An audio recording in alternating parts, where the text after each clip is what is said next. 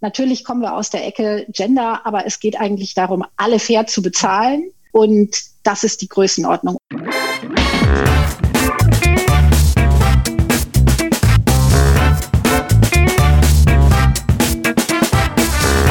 Ich begrüße euch super herzlich zum Her Money Talk, dem Geld- und Karriere-Podcast für Frauen. Frauen verdienen ja im Schnitt 18 Prozent weniger als Männer. Das sind die neuesten Zahlen zu dem sogenannten Gender Pay Gap. Sicherlich hast du schon mal davon gehört und gefeiert, in Anführungszeichen, wird dieser Missstand einmal im Jahr am Equal Pay Day, der dieses Jahr am 10. März stattgefunden hat. Heute ist dazu meine Gästin eine Frau, die lange Schirmherrin des Equal Pay Days war und sich für die Bekämpfung der ungleichen Bezahlung von Männern und Frauen schon sehr lange einsetzt. Ich freue mich daher sehr auf mein Gespräch mit dir, Henrike von Platen. Henrike ist seit sehr vielen Jahren Vorreiterin für das Thema Frauen und Geld, hat unter anderem einen Investmentclub mal gegründet und auch Bücher geschrieben zu dem Thema. Sie ist eigentlich Unternehmensberaterin und Gründerin ihres neuesten Projekts, das Fair Pay Innovation Lab. Da gibt es ganz schön viel mit dir zu besprechen. Äh, alleine dein Lebenslauf, glaube ich, könnte genügend Gesprächsstoff geben für einen Podcast, aber das äh, versuchen wir abzukürzen. Ich spreche mit dir lieber heute darüber, wie sich die ungleiche Bezahlung aus der Welt schaffen lässt, was das eigens dafür geschaffene Gesetz bringt und was wir Frauen natürlich auch selber tun können. Erstmal ganz herzlich willkommen bei uns im Podcast, liebe Henrike. Ja, danke, Anne, für diese grandiose Vorstellung. Ich freue mich auf das Gespräch. Ja, ich auch. Äh, wir haben ja im Vorfeld schon geplaudert, da hätten wir uns schon fair plaudert. Deshalb haben wir gesagt, stoppen wir mal und machen wir die Aufnahme. Genau. Sonst reden wir ewig weiter. Ähm, ich habe mich ja, äh, wir kennen uns ja schon, schon lange aus verschiedenen Veranstaltungen, die sich ja. bei der FIDA oder bei anderen ähm, äh, uns, man sich getroffen hat. Äh, was ich allerdings nicht wusste, das habe ich erst in Vorbereitung zum Podcast äh, festgestellt, ist, dass du ja auf Teneriffa aufgewachsen bist. Das hört sich ja erstmal für mich an wie Urlaub und nicht nur für mich, glaube ich. Was hat denn deine Eltern bewogen, äh, dich dort aufzuziehen? Ja, ganz so genau weiß ich das nicht. Aber ich weiß, dass es äh, die Entscheidung meiner Mutter war. Mein Vater ist auch nicht mitgekommen, sondern meine Mutter ist mit mir äh, zusammen ausgewandert. Und ich glaube, weil du das mit dem Urlaub gesagt hast, das war bestimmt auch ein so ein Motivationspunkt bei ihr, denn sie hat tatsächlich auf der Insel Urlaub gemacht. Und ihr hat es so gut gefallen, dass sie sich dachte, das wäre doch auch schön, dort zu leben. Okay. Und meine Mutter ist, äh, war und ist selbstständig schon immer als Fotografin. Aha. Und dann hat die das einfach durchgezogen und ist nach Teneriffa gegangen für ein Jahr auch alleine. Und ich war bei meiner Oma und hat geschaut, kann ich da, kann sie da leben, ähm, arbeiten und, und, und. Und äh, Ergebnis fiel positiv aus. Ein Jahr später konnte ich dann quasi nachkommen und dann war wirklich Umzug mit äh, VW-Bus einmal von Deutschland bis Cadiz runter auf die Fähre und ab nach Teneriffa. Ich war damals zehn oder elf und hatte auch vorher Urlaub gemacht da einmal in den Osterferien und so und fand die Insel auch toll. Als ich da dann wohnen sollte, fand ich das erstmal nicht so toll. So ein Kind in dem Alter, könnt ihr euch vielleicht vorstellen, findet manches nicht so witzig. Im Nachhinein muss ich sagen, war das absolut grandios und ähm, es ist einfach ein anderes Aufwachsen von der Internationalität. Ich war dann auch auf einer englischen Schule und das, das macht was mit dir als Mensch, auch wenn du das in dem Alter vielleicht nicht wahrhaben willst. Mhm. Rückblickend betrachtet bin ich so froh, dass ich äh, dadurch auch so ein vielfältiges Leben habe und so ein anderes Verständnis für Kulturen und alles. Ne? Ja, kann ich gut verstehen. Es ist eine Bereicherung, wenn man, wenn man rauskommt und dann äh, ja, also ein ganz anderes äh, Leben führt, als man vielleicht sich hätte vorstellen können. Ich gucke ja auch immer mal diese Auswandersendungen, ne? die gab es ja zu der Zeit nicht. Und da sind die Kinder auch immer, die sagen immer, oh Mama, irgendwie, ne, wollen wir nicht und so weiter. Also von daher kann ich das verstehen. Ähm, aber ja, du musst dich einfinden. Ne? Es ist nicht so einfach am Anfang. Du kannst die Sprache nicht. Ich konnte Deutsch und äh, ein bisschen Schulenglisch, die, die ersten drei Wörter. Ne? Hello, my name is. Punkt. und ich war, glaube ich, ein Jahr lang sehr, sehr bockig. Aber danach ging das mit den Stra äh, Sprachen dann umso besser. Na, hat ja, hat ja, ist ja nochmal gut gegangen. ähm, wie wie kam es eigentlich, dass du dich dann zu diesem Thema Frauen und Geld, weil das zieht sich ja wie ein roter Faden durch deine, deine Vita. Äh, was treibt dich da an? Was hat da dich äh, deine, dein Interesse geweckt an dem Thema? Ich, äh, ich weiß es tatsächlich nicht. Die Frage stellst du mir ja jetzt nicht zum ersten Mal unter Menschen allgemein. Und ich merke immer wieder, es gibt so viele Stellen. Ne? Es, es, fängt an, ich, als ich ganz klein war, hatte ich ein Knopfgeschäft in der Reinigung von meiner Oma und habe schon Knöpfe verkauft, die ich in den Waschtrommeln gefunden hatte. Ne? äh, und meine Oma war selbstständig mit, äh, und meine Mutter war selbstständig. Und ähm, ich glaube, das sind so Dinge, die, die schon mal von Haus aus so ein bisschen prägen. Ich war dann wiederum sehr, sehr eher mit, mit Jungs unterwegs. Also ich war so mehr Tomboy in der Schule. Ich war die mit dem Motorrad, was die Jungs nicht hatten oder so. In diese Richtung einerseits. Also weniger die, die Freundin. Und ich kenne auch keine Pink-Phase, wäre ich mir jetzt auch nicht bewusst.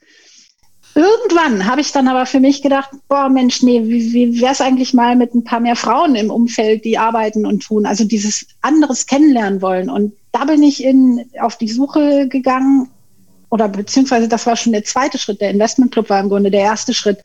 Und der Investmentclub hatte was damit zu tun, dass ich, dass ich eigentlich nur nicht alleine das machen wollte. Ne? Also zu sagen, lass doch mal gemeinsam, und es war auch die Zeit 2000er äh, und so mit Börse und Co., gemeinsam so einen Club gründen.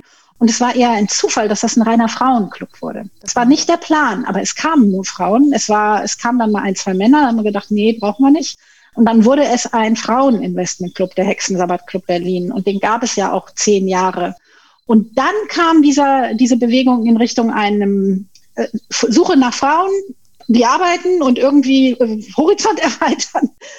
Und da habe ich den Business and Professional Women für mich ausgewählt. Und das hatte was auch mit der Internationalität zu tun. Ich wollte nicht in Berlin, in einem kleinen Berliner Verein für irgendwas. Ich, dieses Internationale war das, was mich angezogen hat. Und das hat dann ja auch sehr schnell funktioniert. Und in dem BPW ist zu der Zeit dann der Equal Pay entstanden. Und daraus ist das dann immer verstärkt worden. Also ich glaube, es gab nicht so einen Punkt, wo ich sage, weil ich irgendwann mal irgendwas erlebt habe, hat das Thema mich gerissen, sondern es kam quasi irgendwie zu mir und dann habe ich es aber auch für voll genommen. Ne? Also du kannst mhm. ja auch Sachen vorbeigehen lassen. Und das habe ich aber quasi genommen und der Kerngrund ist einfach, und deswegen mache ich es auch heute noch, ich finde das so dermaßen ungerecht und mhm. ich weiß, dass man das lösen kann. Und ähm, ich habe mich da irgendwie festgebissen. Und wenn ich mich festbeiße, dann lasse ich auch nicht mehr los, bis es erledigt ist. Ja, aber das ist ja auch gut so, weil ich hatte deine, deine Vita mir nochmal genau angeschaut und dachte mir, wow, das ist ja ein richtiger roter Faden, aber ich kann das verstehen, weil wenn du dann einfach mit einer anderen Grundverständnis aufgewachsen bist und irgendwann mal wird einem das klar, dieses Männer-Frauen-Thema. Ich äh, bin ja da auch ähnlich. Ich sag mal, wir sind ja von der Generation, wir sind ja nicht morgens aufgestanden und haben in den Spiegel geguckt und haben gedacht, Hilfe, ich bin eine Frau. Sondern du bist ja einfach, hast einfach dein Ding gemacht. Das hast du ja erst im Laufe genau. der Zeit gemerkt. Und ähm, äh, von daher kann ich das sehr, sehr gut verstehen und du treibst es mit aller Konsequenz voran. Finde ich super, dein Schaffen. Bin auch immer wieder begeistert, aber die Fülle von Info, die man hat und eine Webseite, also alle, die Henrike von Platen mal googeln wollen, go for it. Aber jetzt lass uns mal über Equal Pay ja. sprechen, weil das ist ja heute unser Thema und ihr merkt schon, wir können, Henrike und ich können uns ganz viele Dinge erzählen. genau, wir konzentrieren das mal. Wir, okay. jetzt, genau, wir konzentrieren uns auf ein Thema. So. Ich, ähm, ich versuche mal das kurz zu fassen, die genau. Antwort. Ich, also, ich versuche es. Genau, wir reden jetzt mal über Equal Pay. So. Ähm, zunächst mal, finde ich, sollten wir mal die Begriffe klären, weil nicht jede von uns ist da so in dem Thema drin, logischerweise wie du oder ich. Ähm, der Equal Pay Day, der wird ja bei uns begangen, sage ich mal, dieses Jahr am 10. März, hatte ich eingangs schon gesagt. Und warum dieser Tag überhaupt und wie hängt denn das zusammen mit dem Gender Pay Gap? Das wäre, glaube ich, erstmal so die Grundlage hier geschaffen haben. Mhm. Okay, ich versuche es mal so, so einfach und kurz wie möglich. Mal schauen. Ähm, der Equal Pay Day ist entstanden, weil wir gesagt haben, es gibt diesen, es gibt diese Lohnlücke, die wird vom Statistischen Bundesamt berechnet, diese jetzt von dir genannten 18 Prozent. Das ist der Unterschied der durchschnittlichen Bruttostundenlöhne von Männern und Frauen. Wichtig, Bruttostundenlöhne. Und wenn ich diesen Unterschied nehme über alles, also das ist der Durchschnitt aller Löhne in Deutschland sozusagen, dann habe ich diese 18 Prozent, die da eben an Differenz entsteht. Diese 18 Prozent kann ich hochrechnen auf die 365 Tage im Jahr. Und dann kann ich sagen, okay, in diesem Jahr mussten wir bis zum 10. März gratis arbeiten. Als Frauen. Genau, als Frauen. Und damit stellt man mit dem Tag das Verhältnis, die Größenordnung dar. Also das ist der, das ist auch der Grund, warum die Kampagne so gut funktioniert oder warum die auch am Anfang dann funktioniert hat, weil man das geschafft hat zu sagen, hey, du machst einen Tag sichtbar und der bewegt sich der wird, der ist im nächsten Jahr an einem anderen Tag. Hoffnungsvollerweise geht das jetzt ratzfatz, bis er im Januar ist und dann ist er am 1. Januar und dann ist Schluss. Ne? Genau, und der Pay Gap oder die Lohnlücke bei 0 Prozent. Das ist das Ziel. Und dieses Ziel stellen wir über diese Darstellung des Tages dar. Mhm. Und das macht es so ein bisschen greifbar. Ja. Und ähm, du hast auch die Frage gestellt, überhaupt, was ist denn diese Lohnlücke? Also das ist jetzt dieser Durchschnitt. Und diesen Durchschnitt, den nennen viele dann eben auch gerne den unbereinigten Gender Pay Gap. Es ist die reale, ich nenne, sag lieber die reale Lohnlücke, ne? weil das ist die über den Durchschnitt, die ist einfach mal da. Das ist auch die, die dazu führt, dass wir ungefähr 50 Prozent weniger bei der Rente hinterher haben und Altersarmut weiblich ist. Also da hängt ja ganz viel dran. Genau. Wenn ich jetzt hergehe und sage, es gibt noch die bereinigte Lohnlücke, dann gibt es dafür ein noch viel schöneres Wort. Es ist nämlich der unerklärbare Rest. Mhm. Und wer sich das merkt, versteht auch den Unterschied zwischen den beiden viel besser. Mhm. Weil der Punkt ist der, ich nehme diese Lohnlücke von 18 Prozent und ich fange an, Dinge zu erklären. Das heißt mhm. also, das ist ja erstmal der Durchschnitt von allen. Das heißt, ich gehe hin und erkläre, es gibt, ähm, es gibt eine andere horizontale oder vertikale Verteilung in Berufen. Das heißt also, es gibt einfach auf den Hierarchieebenen oben weniger weniger Frauen und oder es gibt in den Seiten, in den Branchen Unterschiede. Also es gibt einfach Dinge, die ich erklären kann und dann rausrechne. Und dann habe ich einen Rest übrig irgendwann, der zwischen zwei und acht Prozent liegt, je nachdem, wer rechnet. Aber das Wichtige ist zu verstehen, ich finde Gründe, die erklären, warum diese Lücke existiert. Und da das ja der Durchschnitt über alles ist, fange ich eben an und sage, ich nehme Dinge raus, wie eben horizontale, vertikale Segregation, welche Jobs sind das, welche Branchenbereiche und so. Geh da rein, geh so in solche großen Details rein, rechnet Teilzeitfaktoren raus und, und, und. Dann habe ich einen Rest, den kann ich nicht mehr erklären. Das heißt, das ist eigentlich der schlimmste von allen, weil der kann gleich weg. Ne? Das ist Diskriminierung plus noch irgendwas, was wir noch einfach nicht wissen, was es ist. Und äh, das heißt, ich muss nur Gehälter anpassen, weil das sind ja dann auch die gleichen Jobs, die gleichen Stellen. Alles andere, und das ist mir wirklich wichtig, alles andere ist aber auch deswegen nicht völlig in Ordnung. Das heißt, wenn die Menschen sagen, ach, die Lohnlücke ist aber doch gar nicht so groß, die ist doch bereinigt nur so klein, dann sage ich, nein, du kannst nur so viel davon erklären, aber jetzt überleg dir bitte, ob das, was du erklären kannst, etwas ist, was wir gut finden. Mhm. Ne? Die weiblich dominierten Berufe werden extrem schlechter bezahlt, weil uns anscheinend eine Stunde Autoreparatur mehr wert ist als eine Stunde Pflege bitte meine Oma. Wenn wir das gesellschaftlich gut und positiv finden, kann das ja so bleiben. Ich gehe aber davon aus, dass wir das nicht gut und positiv finden. Also wollen wir es ändern. Und deswegen bezieht sich der Equal Pay Day immer auf den Durchschnitt und nicht nur auf die kleine Restlücke, die wir nur nicht erklären können. Genau, das sollten wir uns gleich nochmal ein bisschen genauer anschauen. Also äh, ich finde das sehr, hast du sehr schön erklärt ähm, mit dem Equal Pay Day, was der eigentlich markiert. Und das ist äh, absolut, der ist ja auch, ist ja auch geschrumpft, der Pay, der, die Differenz. Ähm, mir ist natürlich auch aufgefallen, dass die Amerikaner den erst am 24. März begehen. Das heißt, die Lücke der Amerikanerinnen zu den Amerikanern ist noch größer. Und was ich auch kurios jetzt fand, äh, ist, dass Portugal diesen Equal Pay Day erst am 2. November begeht. Es gibt Länder, ja die sein, haben das die gedreht. Genau, ja. Ja, es ist auch in Deutschland so, dass die Gewerkschaften noch einen ich glaube, sie nennen das betrieblichen Entgelt, Gleichheitstag oder sowas. Da gibt es, ich weiß nicht genau den Namen, aber es gibt auch hier von den Gewerkschaften diesen Tag, der auch im Oktober, November irgendwann stattfindet. Mhm. Und es gibt Länder, die von Haus aus das gedreht haben. Das heißt aber, dass die nur, die Lücke ist jetzt nicht plötzlich so riesengroß, sondern die rechnen hinten weg. Die sagen, mhm. du musst am Ende des, also du arbeitest bis irgendwann und ab dann gratis. Ja, umgekehrt. Das ist das, was gedreht wurde. Ne? Ja, fand ich, fand ich interessant, weil ich habe das ja in der Vorbereitung mir das alles nochmal angeschaut. Jetzt hast du ja schon sehr schön erläutert, diesen, diesen Unterschied ähm, zwischen dem sogenannten bereinigten und unbereinigten Pay Gap. Ja, also du gehst immer von dem Bruttolohn aus den Männer und Frauen im Schnitt in Deutschland verdienen. Das ist quasi der unbereinigte Gap. Ja, und der bereinigte ist dann der, wenn man, wie du, wie du auch schon geschildert hast, näher reingeht in die Branchen und in die Beruf- und die Hierarchieebenen. Mhm. Ähm, ist, es, ist es so korrekt zusammengefasst, dass man dann dies von dem, von dem bereinigten Gap spricht und dort gibt es immer noch eine Gehaltslücke von, ich glaube, aktuell ist es 6 Prozent? Genau. Also bei der Status sind es, äh, sind es äh, glaube ich, die 6 Prozent. Und dann gibt es welche, die rechnen mit anderen Daten, ähm, also verwenden einfach einen anderen Datensatz, wobei das Statistische Bundesamt den größten hat. Also der, das ist die, der Datensatz, den wir verwenden wollen, ne, wo alles, alles letzten Endes drin ist. Und da habe ich halt Faktoren auch drin, eben, wie gesagt, Beruf und Branche, das ist ein großer Punkt, oder auch Bildung und Berufserfahrung, also der Umfang von Beschäftigung, all solche Aspekte führen rein. Ne? Was ist der Führungs- und Qualifikationsanspruch der, der Person in dem Job? Solche Dinge kann ich benennen.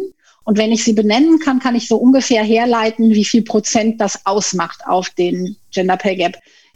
Ähm, so Dinge wie, wie Mindestlohn haben eben auch eine Wirkung. Ne? Also da konnte man auch schon vorher sagen, wenn ein Mindestlohn eingeführt wird, wird das auf den Gender Pay Gap Einfluss haben, ja. weil einfach die meisten Menschen unterhalb des Mindestlohns vorher auch Frauen, also diese ganzen Kleinstbeschäftigungen, Minijobs und äh, waren sehr, sehr frauendominiert. Das heißt also, du konntest dir vorher schon herleiten, dass wenn da sowas eingeführt wird, sich die Lücke etwas schließen wird. Ach. Und das ist also ein begründeter Punkt, ein begründeter Faktor. Ne? Das heißt aber ja nicht, dass er toll ist. Also von daher mhm. reale Lücke und wirklich unerklärbarer Rest sind die Begriffe, die es auch deutlicher machen, weil es ist nicht sauber und bereinigt. Ne? Ja, das finde ich interessant, weil ich hatte mich gefragt, weil der Gender Pay Gap, als ich Hermanni gestartet hatte, das war ja Mitte 2017, da lag der Gender äh, Pay Gap noch bei fast 22 Prozent. Und jetzt waren sie alle sehr fleißig für diesen Monat März, wo ja ein Frauenfeiertag in Anführungszeichen nach dem anderen war. Und dann kam natürlich pünktlich zum Equal Pay Day schon raus, wir haben nur noch 18 Prozent. Ich habe mich eh gefragt, wie kann das jetzt denn sein, dass der runtergegangen ist? Also ist deine Erläuterung, äh, dass das mit dem Mindestlohn zusammenhängt? Unter anderem, es werden ja viele Dinge bewegt. Es sind ja strukturelle Themen, die da, die eine groß, große Rolle letzten Endes spielen bei den erklärbaren Faktoren. Und der Punkt ist ja auch der, der Status, also das Statistische Bundesamt macht alle vier Jahre eine große Verdienststrukturerhebung. Erhebung. Die Jahre dazwischen sind das nur so hochgerechnete Daten, ja, weil sie ja nicht jährlich diese große Erhebung machen. Das mhm. heißt also, wir hinken der Statistik, also die, die Statistik hinkt der Realität sowieso immer so ein bisschen hinterher. Und wenn wir jetzt viele Maßnahmen einführen, die, ähm, die sich da positiv draus, drauf auswirken sollen, dann wird es dazu führen, dass die Lücke sich eben auch in großen Schritten schließt. Mhm. Also, so, also okay. dass wir die Wirkung dieser vielen Maßnahmen eben in so plötzlicheren Stufen haben. Wir haben 18 Prozent, die hatten letztes Jahr 19 Prozent. Also wir sind von 20 auf 19 auf 18, mit jedem ja. Jahr ein Prozent. Das ist im Verhältnis zu der, den zehn Jahren davor wirklich ziemlich rasant. Eben, ne? eben. Das ist mir auch aufgefallen, ne? weil normalerweise sind die Statistiken eher träge aufgrund dieses genau. nachgelagerten genau. Effektes. Und da dachte ich mir, krass, also äh, deshalb hat mich jetzt mal interessiert, was du da denkst, die Erläuterung ist. Ähm Wird jetzt auch noch schneller. Oder guck an, du hast mehr mhm. Frauen in, also auch ein Quotengesetz hat letzten Endes eine Auswirkung auf den Pay Gap oder andersrum, weil du mehr Frauen in hochbezahlte Positionen bringst. Je mehr Frauen in den hochbezahlten Positionen sind, da werden wir beim Durchschnitt über die Bruttostundenlöhne schlagartig einen Effekt, Effekt erleben. Ne? Also da mhm. ist ja die Musik. Das ist immer auch, wo ich so denke, die Lücke ist ja gar nicht, also die 18 Prozent ist ja klein fast schon, wenn man sich überlegt, wie groß ist die Lücke an manchen Stellen, damit wir auf diesen Durchschnitt kommen. Das ist die Absurdität. Da, wo wenig verdient wird, wo Mindestlohn ist, wo Jobs sind, die alle schlecht bezahlt sind, da sind alle, Männer wie Frauen, schlecht bezahlt. Da ist die Lücke auch klein. In den hohen Positionen nach oben, in den Branchen wie Finanz und Versicherung sind die höchsten Gaps. Da sind die Gaps 30, 40. Ich kenne Menschen, die wissen von dreifachen Gehältern und so weiter. Ne? Dann komme ich auch auf so einen Durchschnitt, sonst kriege ich die 18 Prozent gar nicht hin. Ja, also gut, mathematisch gedacht mal. Ja, ja, gut, dass du da. echt sehr, sehr krass. Ja, ne? ja, das, das weiß ich genau, weil ich arbeite ja in der Finanzbranche seit 30 Jahren und äh, wir haben natürlich in der Branche da die eigene Thematik. Und wir haben ja mit meinem Netzwerk der Fondsfrauen ja auch Studien zu dem Thema gemacht und äh, haben jetzt gerade eine neue laufen auch. Und ich weiß aus internationalen Häusern, die sind da viel mehr voran als zum Beispiel die Deutschen. Eine Firma BlackRock macht da eigene Erhebungen zu dem Thema. Da kommen wir gleich nochmal dazu, weil du das ja auch machst. Und äh, die insbesondere festgestellt haben, es geht gar nicht mehr mehr um die Eintrittsgehälter, sondern es geht ja auch um die Boni. Ja?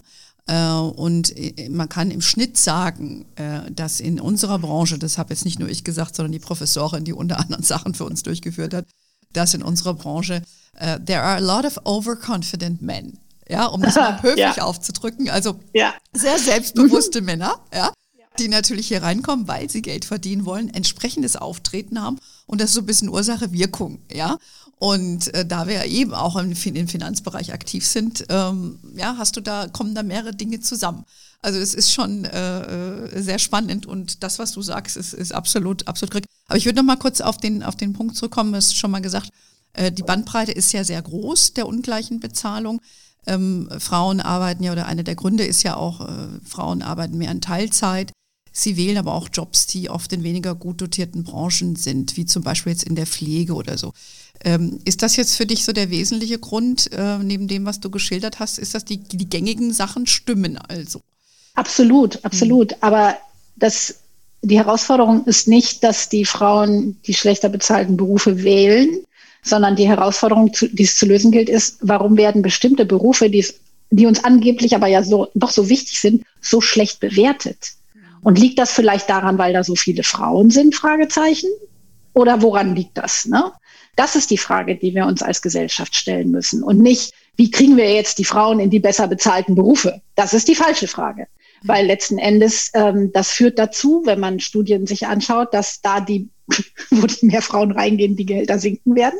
Da, wo mehr Männer reingehen, werden sie steigen. Mit anderen Worten, es hat nichts damit zu tun, dass das der Job ist, der da ausgeführt wird, sondern welche Person ihn ausführt. Das ist einfach, ist einfach so. Ne? Und da zu sagen, warum ist es denn weniger wert, wenn es die Frauen machen? Mhm. Also es ist ganz interessant, in unserer Branche, in der Finanzbranche äh, ist es ja, ETFs sind ja the hot shit. Ja, muss ich dir nicht erzählen. Und äh, als die ETF-Branche äh, sich formierte, waren in dieser Branche sehr viele Frauen.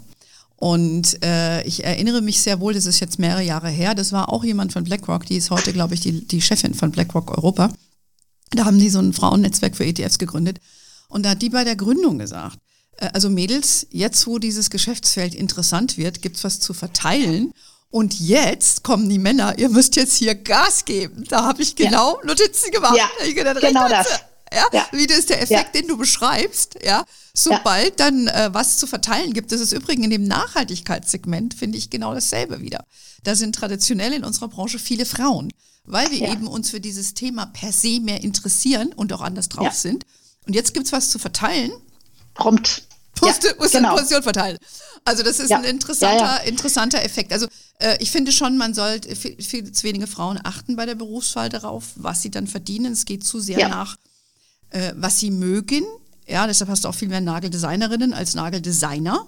Ja, ich glaube, das ist schon, äh, sollte man schon ein bisschen mehr schärfen. Jetzt nicht unbedingt, um das super geilste Gehalt zu haben und sich drei Flugzeuge leisten zu können, sondern einfach sollte man schon ein bisschen mit bedenken. Also halte ich schon für wichtig. Ich glaube, es ist wichtig, dass wir das einfach wissen. Also es fehlt die Bildung auch im, Klein, im kleinen Kleinstbereich, im Sinne von bei den Kleinsten anfangen, dass, dass die Jungs und Mädchen eine viel größere Auswahl an Berufen kennenlernen. Also ja. das ist so ein Punkt. Ne? Das, mhm. Und dann entscheide ich mich hinterher für was auch immer, aber ich lerne erstmal viel mehr kennen, als wir aktuell da so zeigen. Ja. Das ist die, haben ja. eine Auswahl minimal letzten Endes. Und parallel dazu über Geld sprechen und mhm. klar machen, dass das bekannt ist, was da verdient wird, dass das normal ist, dass man darüber spricht. Wenn, wenn jemand meint, den, den Job von mir aus sogar noch im Ehrenamt ein Leben lang machen zu wollen, weil ich vielleicht die Erbtante erwarte oder sonstige Gründe dafür habe, dann kann ich das ja alles tun. Aber für mich ist es wichtig, dass Frauen wie Männer das mit dem Bewusstsein tun dessen, was passieren kann. Das heißt, ich weiß, was ich verdienen werde. Ich weiß, das bringt mich im Zweifel in die Altersarmut oder nicht. Und dann entscheide ich mich dafür ja. oder dagegen. Absolut. Aber dieses äh, uns fehlt wahnsinnig viel Wissen dahingehend. Ja. Ne? Deswegen dieses, du musst besser verhandeln oder den besseren Job raussuchen, das geht alles nicht einfach so. Da mhm. gehört das Wissen vorher zu. Da, da, da ja, das ist, die, das ist ähm, Hase Job begraben. Ne? Ja, dass es solche Jobs gibt. Aber ich denke, durch die Digitalisierung hat das ja doch einen immensen Schub bekommen, weil eben du einfach mehr Zugang hast zu Informationen. Es gibt auch viel ja. mehr Aktionen, wenn ich gucke, was wir hier so machen. Oder auch das Thema Female Empowerment ging nur durch die Social Media. Vorher, es ist ja nicht so, dass wir nicht vorher schon Gedanken gemacht hätten. Und ich denke da, ich sehe das auch, dass die jungen Frauen sich einfach mehr informieren. Ähm, also da ist schon Bewegung drin, ja. Und äh, aber ähm, ja, aber es ist, ist Bewegung, aber wir sind noch nicht am Ziel. Vielleicht auch wichtig, da sollten wir mal drauf eingehen, ist auf die Gesetzeslage. Man kann natürlich viel mhm. im freiwilligen Bereich machen, aber in Deutschland gibt es ja seit 2017 dieses sogenannte Entgelttransparenzgesetz. Da muss ich ja vorher schon noch mal einen Schluck Wasser trinken, damit ich es aussprechen kann. Sehr deutsch. Ähm, erklär ja. doch mal, was kann das Gesetz, was bringt das mir als Arbeitnehmerin? Naja, ich kann mit diesem Gesetz eine Frage stellen ins Unternehmen, wo ich arbeite, die da lautet, ich möchte eben das Vergleichs, äh, den Medien, den Vergleichsgehälter einer Vergleichsgruppe wissen. Und wenn ich das dann weiß, dann kann ich, wenn ich der Meinung bin, da ist was falsch, da ist was faul, da ist was unklar, könnte ich einen Klageweg bestreiten anhand vieler, vieler Gesetze, die es dann noch gibt, auch mit dem allgemeinen Gleichbehandlungsgesetz und so. Mm, das ist nicht so spektakulär und da passiert gerade auch noch nicht so viel. Aber das, was ich eigentlich daran so charmant finde an diesem Gesetz ist, man kann diese Frage einfach mal stellen, ob man mit dem Ergebnis was anfangen kann oder nicht. Und man kann vor allen Dingen diese Frage auch mal so stellen, dass man sagt, weißt du, der Medien interessiert mich eigentlich nicht so richtig. Aber ich wüsste ja gerne mal, warum ich bekomme, was ich bekomme. Also nachfragen, wie setzt sich mein Gehalt tatsächlich zusammen?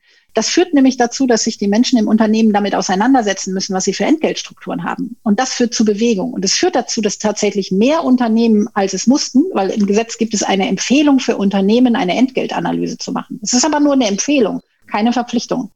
Dennoch haben viel mehr Unternehmen, als man erwartet hat, das getan. Ah ja. Wahrscheinlich auch, weil sie gemerkt haben, oh Mist, jetzt können diese Fragen kommen. Kommen nicht so viele, aber sie könnten ja kommen was antworte ich denn da? Also sie machen, sie, sie machen sich da mit ihren eigenen Strukturen besser vertraut. Und mhm. das ist ein sehr positiver Effekt von dem Gesetz. Lange nicht ausreichend. Das Gesetz hat die falsche Zielgruppe. Es, es geht nicht darum, dass eine einzelne Person was erfragen kann oder darf, um dann hinterher doch wieder als Einzelperson opfermäßig klagen zu müssen, sondern es müsste das Gesetz so sein, dass es wie auch immer der Inhalt dann gestaltet ist, weil da in die Details zu gehen führt, glaube ich, jetzt zu weit, brauchen wir auch gar nicht. Aber Warum machen alle anderen Länder die Gesetze so, dass die Unternehmen die Zielgruppe sind? Hm. Gibt es doch einen Grund für. Und die europäische Richtlinie, die jetzt raus ist, die ist auch anders. Ne? Also die geht auch auf die Unternehmen. Es sind nicht die Frauen und Männer schuld daran, dass sie zu viel oder zu wenig bekommen. Ja. Es sind die Personen, die verteilen mhm. Schuld an Misslagen da, wo sie hm. entstehen. Mhm. Das heißt also, es ist immer da, wo das Geld abfließt, wo der mhm. Hase begraben hm. ist und wo Entscheidungen nach ja. Nasenfaktor getroffen wurden ja, und nicht da, wo das Geld ankommt. Ne? Das ist interessant, weil äh, das ist eigentlich, manche sagen ja auch, dass das Gesetz ein Flop ist. Also für alle, die das jetzt nicht so kennen, äh, ist, also mein Verständnis von dem Gesetz ist halt, dass man in Unternehmen ab einer gewissen Größe ähm, sind dann halt verpflichtet zur Auskunft. Und zwar, wenn du einen Job hast und hast in, dem, in der, deiner Peer Group, in deiner Vergleichsgruppe sechs Personen, Männer, Frauen, dann kannst du fragen, okay, wie werden die anderen in meiner Vergleichsgruppe bezahlt? Das ist ja, aber du musst dann, das ist eine, du musst hingehen und danach fragen. Und ich denke, das, das scheuen ja auch viele Frauen, äh, das zu machen. Und dann, dann kann, das, so funktioniert das ja im Kern, ja. Aber, ja, aber, aber Anna, ich empfehle wirklich allen Frauen und auch Männern, diese Frage einfach mal anders zu stellen. Also, dass man nicht mit dieser Haltung Opfer und ich bin jetzt wieder die, die meckert, weil das ist ja dann oft das, was so passiert. Ne? Die Zicke kommt da schon wieder und will was wissen. Mhm. So, also das wollen wir nicht. Aber zu fragen, sag mal, da gibt's ja auch dieses Gesetz und eigentlich grundsätzlich Warum bekomme ich, was ich bekomme? Wie setzt sich das zusammen? Das ist eine sehr positive Frage. Ich kann damit ein positives Gespräch anzetteln, auch im Sinne von, wenn ich das weiß, kann ich auch mal gucken, wovon ich mehr machen muss, besser. Also ich kann das so rumdrehen. Das mag für manche jetzt komisch klingen, dass wir es denen wieder, den anderen wieder mundgerecht machen. Aber ich bringe mich damit selber nicht in eine missliche Lage. Und ich nutze das Gesetz so ein bisschen an der Stelle, wo es was hat und gehe in Richtung mehr Transparenz über den Wert der Arbeit. Mhm. Also der Wert, der tatsächlich einzelnen Leistungen beigegeben ja. wird. Und das ist die ähm, gesellschaftliche Diskussion, die ja. wir brauchen. Ne? Wichtiger, wichtiger Tipp, einfach das äh, bisschen anders zu formulieren und auch dann die Diskussion in einen positiven äh, Weg zu, auf einen positiven Weg zu bringen. Ich habe gesehen, dass in anderen Ländern, äh, das eben auch die EU-Rechtsprechung angesprochen, ähm, dann sind wir auch gleich bei deinem äh, Paycheck, den du da initiiert hast, ähm, dass in den anderen Ländern wie in der Schweiz oder Island ähm, die ja da eh sehr weit sind zu dem Thema, äh, müssen reporten an die Behörden ihre, ihre Gehaltszahlungen, jetzt mal vereinfacht ausgedrückt. Äh, erwartest du sowas auch bei uns, wenn das Geldtransparenz, Geldtransparenz überarbeitet wird? Oder ja, also ich meine, ich, ich würde mich schon freuen, wenn man das, was die EU jetzt rausgegeben hat, ähm, mal als Anregungen zur Umsetzung äh, aufnehmen würde und umsetzen. Und das würde so etwas auch mit beinhalten, eben wirklich mehr Transparenz und so. Und es funktioniert halt. Und ich glaube, diese Selbstverpflichterei funktioniert halt eben nicht. Das haben wir auch schon oft genug gesehen. Es gibt immer die, die warten. Es gibt welche, die machen auch ohne Gesetz voran, weil sie wollen. Und davon werden es auch mehr. Aber die, die das brauchen, die brauchen handfestes Gesetz. Und UK hat dafür ein sehr schönes Beispiel. UK gefällt mir dahingehend gut, weil jetzt schon zum dritten Mal, bald zum vierten Mal jedes Jahr die Unternehmen sehr transparent veröffentlichen müssen. Und das heißt, wer, wer richtig Spaß am Thema hat, googelt einfach mal Government UK Gender Pay Gap Data. Das findet man rucki zucki dann.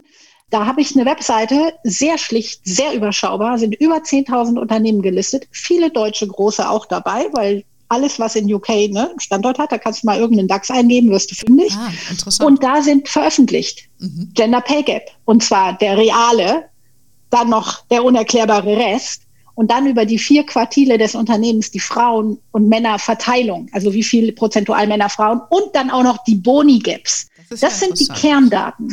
Und gib da mal ein Unternehmen deiner Wahl ein und guck dir die Reports an. Und das führt dazu, diese Transparenz führt dazu, dass die Unternehmen sich bewegen. Weil da guckst du natürlich hin, da kann ja jeder reinschauen. Ist ja so ja. einfach.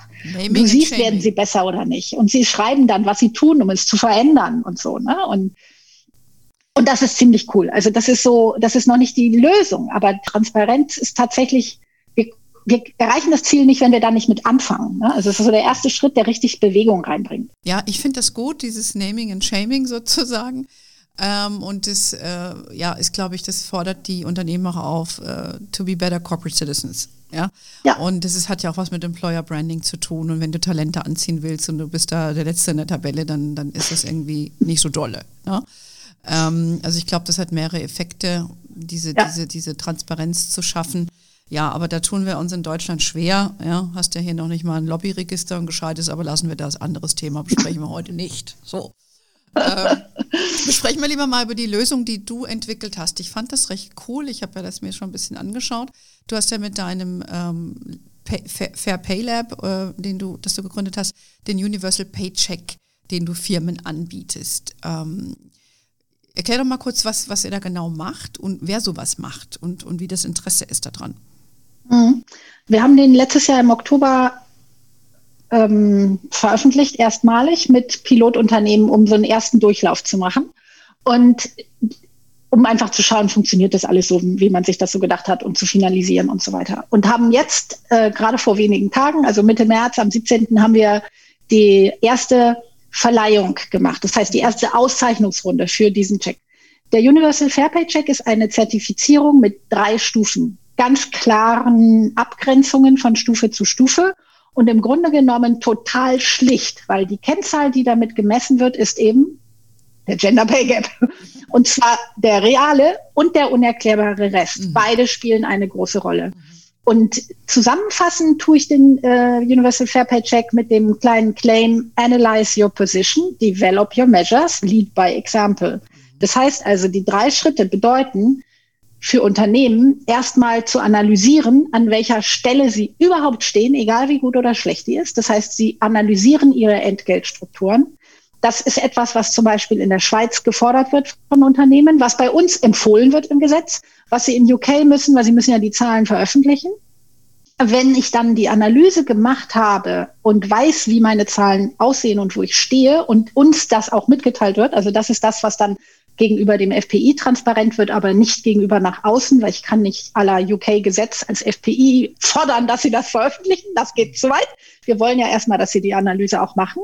Dann sagen wir, okay, Develop Your Measures, du möchtest die zweite Stufe erreichen. Die zweite Stufe hat ein knallhartes Ziel, und zwar den bereinigten Gender Pay Gap, den unerklärbaren Rest sozusagen, also die kleinere Zahl, auf plus minus ein Prozent. Also wir wollen immer die Null, aber du hast Schwankungstoleranz. Also plus minus ein Prozent für diesen, weil der ist ja so unerklärbar, den brauchst du auch nicht. Ne? Also den kriege ich ja weg, indem ich nach meiner Analyse im Grunde genommen die, die Gehälter anpasse, die Anpassung bedürfen. Punkt. Das ist so einfach und so schlicht. Und es gibt null Grund, das nicht zu tun. Deswegen auch plus minus eins. Wieder Bezug zu den Gesetzen, die es so in der Welt gibt. In der Schweiz ist festgeschrieben, der muss unter fünf Prozent sein, gesetzlich verankert.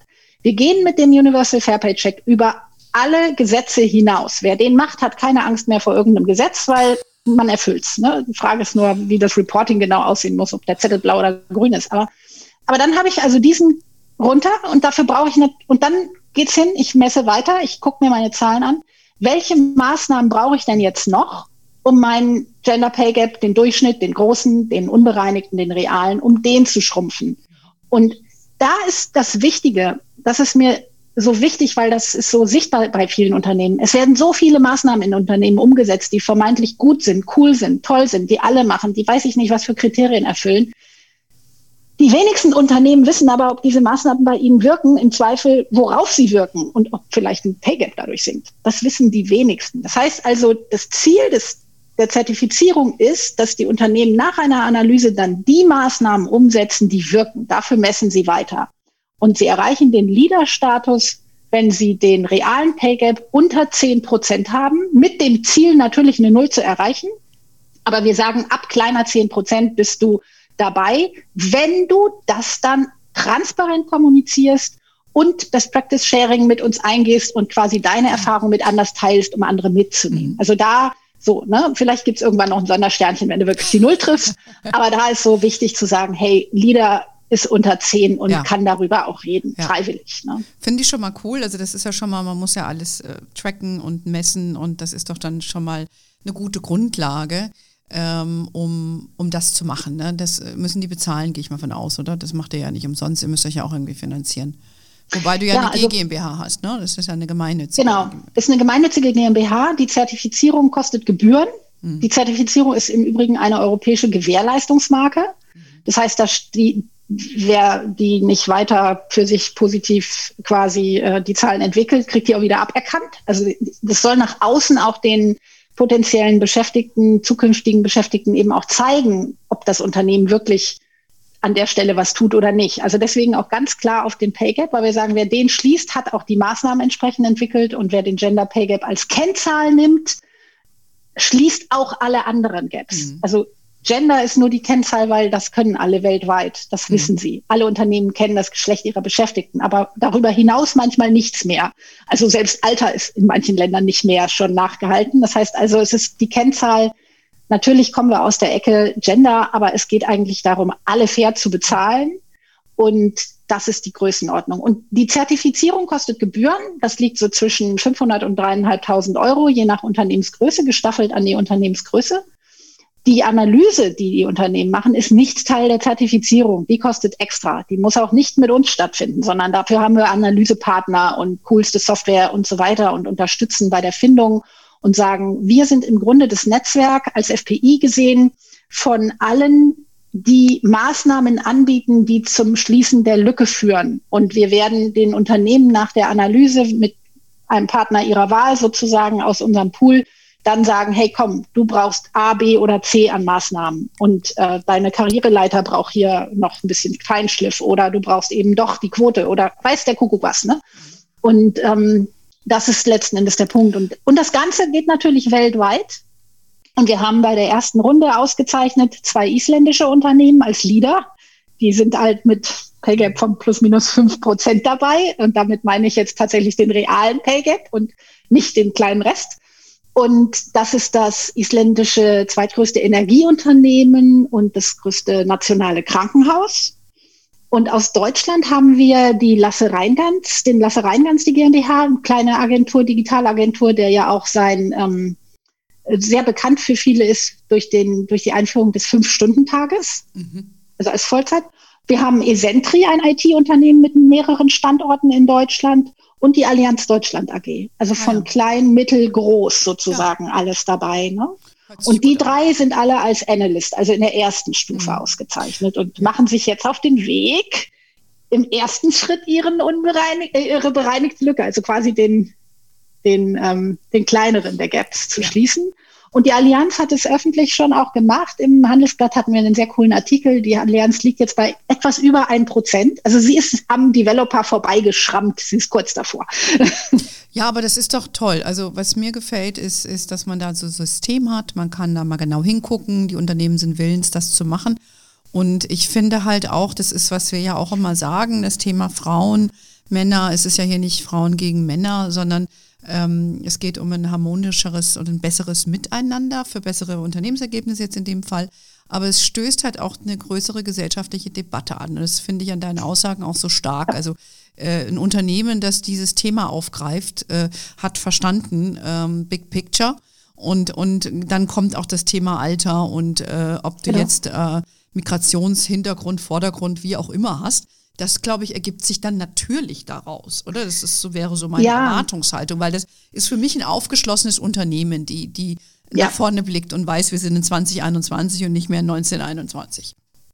Das ist so wichtig, da beiße ich mich so dran fest seit vielen Jahren und nicht grundlos, glaube ich, dass ähm, wir diese Kennzahl der Pay Gaps brauchen als Messlatte für sämtliches Gleichstellung, Chancengleichheit und so weiter. Weil seit 100 Jahren kämpfen Frauen für diese ganzen Themen und wir dürfen mittlerweile wählen, was ich großartig finde, aber wir werden immer noch nicht gleich bezahlt. Ja. Warum? Und eine meiner Theorien ist, das hat damit zu tun, dass wir uns mit ganz vielen kleinen, sehr wichtigen, allen für sich mit Berechtigung wichtigen Baustellen auseinandersetzen dabei nur leider häufig irgendwann das große Ziel aus den Augen verlieren. Wenn ich das große Ziel als erstes nehme und sage, Geld und Macht, die Positionen Geld und Macht müssen gleich verteilt sein, weil wenn ich mich an den anderen Baustellen aufhalte, freuen sich manche einen Kullerkeks, dass ich mich da oben nicht melde. Ne? Und denken, mach du mal da, hier ein bisschen, da ein bisschen, alles fein. Ne? Aber ich muss ja nicht an das Geld-Macht-Thema ran. Wenn ich das Geld-Macht-Thema in den Griff kriegen will, brauche ich den Pay Gap als Messzahl. Und dann setze ich all diese anderen Maßnahmen ja trotzdem um. Aber ich setze die um, die ich in dem Unternehmen brauche, um den Pay Gap zu hm. schließen. Und nicht die um, die gerade en vogue ist. Ja. Das ist der große Unterschied. Ja, ich finde das prima. Ähm, ich freue mich auch, dass du heute der Zeit genommen hast, äh, dass, dass wir das hier besprechen dürfen. Du hast schon mehrfach, und das wäre jetzt meine abschließende Frage, auch ähm, über diesen unerklärbaren Rest gesprochen. Und da stellt sich doch dann auch die Frage, äh, was ist denn deine Erklärung für den unerklärbaren Rest? Und vor allen Dingen, sind wir Frauen dann vielleicht einfach auch ein bisschen schuld, ähm, dass wir dann nicht diesen kleinen Rest für uns noch rauskitzeln oder bin ich da jetzt einfach gemein? Ja, in dem unerklärbaren Rest. Viele sagen, das ist 100% Diskriminierung. Das glaube ich nicht ganz. Da sind auch noch andere Dinge drin, ne? aber wir kennen sie eben nicht. Das heißt, der größte Teil da drin ist genau das. Nach Nasenfaktor Entscheidung getroffen, dass der eine 100 Euro mehr kriegt als die andere zum Beispiel. Das ist, sowas ist da drin. Und sowas kann ich eben auch, wenn ich das analysiert habe, ja leicht glatt ziehen. Und dann erkenne ich das auch. Dann erkenne ich auch bei einer Analyse, oh, da ist aber eine Abteilung, da ist das aber durch die Bank irgendwie in die Richtung, hat das einen Ausschlag. In der anderen gar nicht. Im Durchschnitt ist es wieder, hm, aber bei der einen ist großer Ausschlag. Okay, wer trifft denn da die Entscheidungen? Ist das vielleicht nicht nur weil da bei drei Frauen drei schlecht verhandelt haben, sondern weil vielleicht bei allen drei Frauen die gleiche Person die Einstellung vorgenommen hat, die eben andere Vorlieben hat und lieber mit dem Typen über weiß ich nicht was redet, als mit der Frau über was auch anders? Oder ist das vielleicht genau die Abteilung, die im Verhältnis zu der anderen Abteilung sich immer dagegen gewehrt hat und nicht den standardisierten Fragebogen im Erstgespräch verwendet, den wir eigentlich doch schon haben? Also sind die Mittel, die ich im Unternehmen habe, also sind die überhaupt richtig angewandt? Weil nein, die Frau ist nicht schuld. Ne? Sie kann natürlich vielleicht besser verhandeln, aber wollen wir uns echt auf die Diskussion einlassen, dass wir schon wieder das Problem für die anderen lösen sollen? Oder sollen die nicht das Problem lösen und ihren Fragebogen anständig anwenden oder so? Ne? Also das ist das, was ich meine mit diesem Startpunkt auch der Analyse. Dadurch findest du heraus, wo bei dir dieses Unerklärbare liegt. Du findest nicht nur raus, dass du schnell die Zahlen anpasst und sagst, oh, die sieben Gehälter muss ich jetzt aber doch mal erhöhen, sondern du findest auch im Zweifel heraus, warum die anders sind. Ob das an einer Person lag, an einer, an einer Ausschreibung, die mal falsch rausgeschickt wurde und einen Fehler hatte oder weiß der Kuckuck. Ja, es ne? gibt ja so. ganz, ganz viele Gründe. Ne? Unconscious Biases, nicht verfolgte Prozesse, genau. Ähm, genau. nicht vorhandene Bereitschaft vieler Frauen zu verhandeln und, und, und. Also das ist nochmal ein Stoff für einen neuen Podcast, aber für heute müssen wir das hier beenden. Ähm, äh, ich danke dir schon mal ganz herzlich für deine Insights. Wer da selber noch Meinungen zu hat äh, und darüber sich austauschen möchte, kann das natürlich gerne in unserer Facebook-Gruppe tun. Ich weiß nicht, Henrike, ob du auf Facebook bist. Ähm, dann kannst du Tatsächlich nicht. Kein Facebook, Schade. kein WhatsApp. Aber okay. dafür LinkedIn, ähm, keine Ahnung, Signal, Telegram und was weiß der Kuckuck noch alles. Aber am liebsten LinkedIn oder, oder E-Mail, das geht genau, dann doch da immer noch klassisch. Genau, und äh, wer aber sich äh, einfach nur austauschen will, kann das gerne bei uns in der Gruppe tun. Ansonsten sind wir genau wie du auf LinkedIn, äh, Facebook habe ich erwähnt, Instagram, we are wherever you are. In diesem Sinne, have a wonderful day until next time und ciao nach Lanzarote und alles Gute an dich, Henrike.